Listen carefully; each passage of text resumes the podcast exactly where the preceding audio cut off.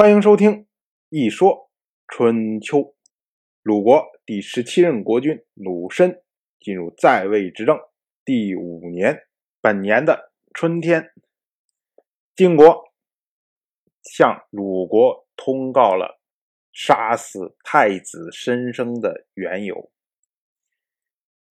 我们之前讲了，去年时候，晋国的太子申生。受到了骊姬的陷害，所以呢想不开，上吊自杀了。可是这个事儿没完，因为还有两个公子，一个是重耳，一个是夷吾，跑到了他们自己的封邑。所以呢，本年春天，晋国出动大军攻打重耳的封邑蒲和夷吾的封邑曲。结果呢，这个晋国的军队啊，打到曲的时候，夷吾主动守城防御，不屈服。晋国的军队没有能够攻克，为什么呢？因为夷吾的这座城修的太坚固了。这个城是谁修的呀？就是晋国的国君晋轨珠，他要求的。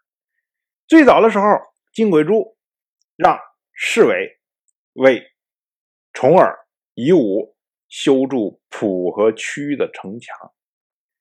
侍卫我们老熟人了，最早的时候呢，帮着晋轨珠平灭了群公子之乱。晋轨珠呢，为了酬谢他，所以呢，任命他做了大司空。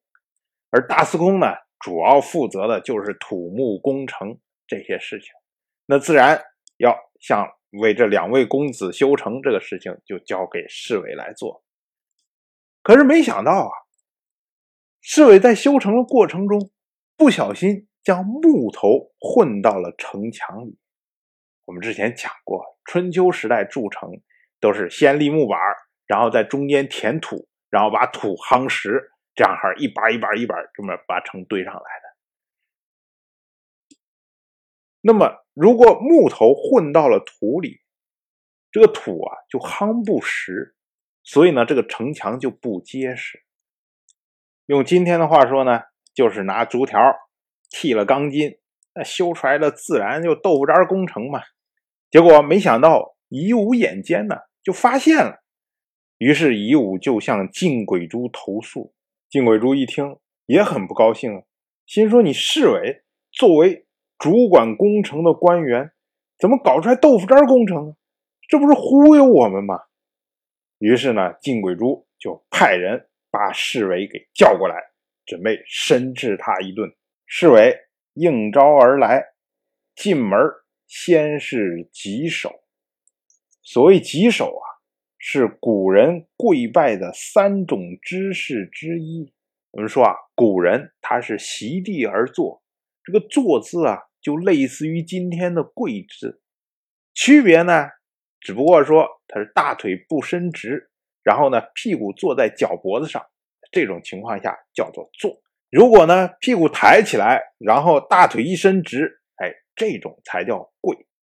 那么当时呢，这个跪拜有三种姿势，最常用的、最通用的这个姿势叫做拜手，也称为。拜，先是屁股要离开脚脖子，然后腿伸直，成为跪姿。然后呢，两个手要拱手，然后头放在手上，手呢要和心平。这个就是拜手或者叫拜。因为这个手不着地，而且头呢它是悬空的，所以呢也被称为空手。属于正常的礼节。然后，如果拜手之后，这个拱手不分开，然后呢向前着地，然后头呢跟着也着地，这时候手在头前面，头在身前面，然后呢头低，腰高，然后屁股更高，这个就是棘手，因为呢要先拜手。然后才棘手，所以呢，棘手也被称为拜首棘手，或者被称为再拜棘手，就是先拜了手，然后再棘手，叫再拜棘手。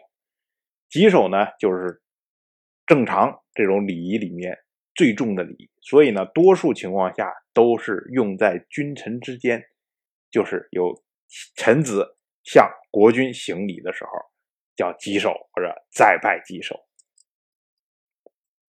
然后，如果拜手之后，这个拱着这个手不分开，然后呢，要着地，头不仅着地，还要扣触额头，这个被称为顿手，就是我们今天说的磕响头嘛，你当当当磕的响。顿手呢是居丧的凶礼，一般呢。只有在极其重大请求的时候才会实行，所以我们现在说说，哎，给你磕响头了，这都是很重很重的，视为他是棘手。然后呢，回答说：“臣听说，没有丧事而悲伤，那么忧愁就会找上门；没有战事筑城，那么呢？”就是在保护国内的敌人，说你为敌人筑城，又何必那么认真呢？哎，这个话呀，听起来好像有点像是在推卸责任。我是说明明是晋鬼珠让侍卫为重耳、夷吾两位公子筑城，怎么就变成为敌人筑城了呢？但是侍卫这话。可不是无的放矢啊！因为晋国现在的大宗就是晋鬼珠这一支，本来就是由屈沃的小宗谋篡而来的。那屈沃靠什么把原来的大宗给替掉呢？不就是靠的城坚墙高吗？况且这件事情就是上代国君在干的事情，这侍卫是眼睁睁的看着的。再说之前灭杀群公子，群公子为什么被灭掉了？为什么不能像以前屈沃小宗代替大宗一样？就是因为群公子没有坚固的城池啊！可是消灭群公子是谁干的？就是侍卫策划的。所以如今要为重耳和夷吾筑城，要扩张他们的势力，像侍卫这样的智者不可能没有联想。不可能不会联想到说啊，这会不会正在重演当年屈沃和群公子的问题呀？